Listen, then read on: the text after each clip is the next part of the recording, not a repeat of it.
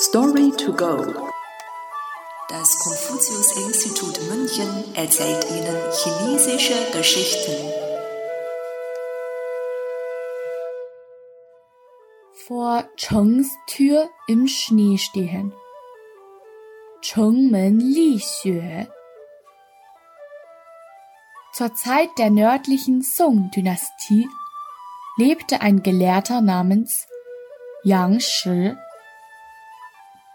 Yang Shi hatte sehr gute Kenntnisse in Geschichte und Literatur und bestand schon früh in seiner Jugend die höchste kaiserliche Prüfung. Er lehnte jedoch die Chance auf ein Beamtenamt ab, um sich weiterzubilden.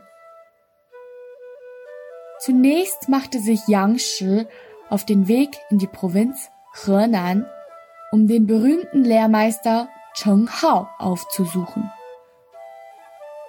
Er studierte bei ihm bis zu dessen Tod und machte sich anschließend auf die Suche nach einem neuen Lehrmeister.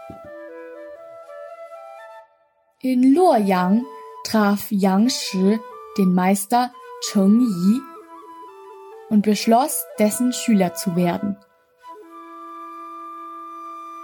Eines Tages suchte Yang Shi mit einem Mitschüler den Lehrmeister auf, um ihm eine Frage zu stellen.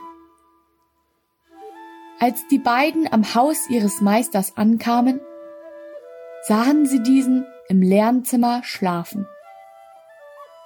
Die Schüler wollten ihren Lehrer nicht stören, aber auch nicht, ohne etwas Neues gelernt zu haben, wieder gehen.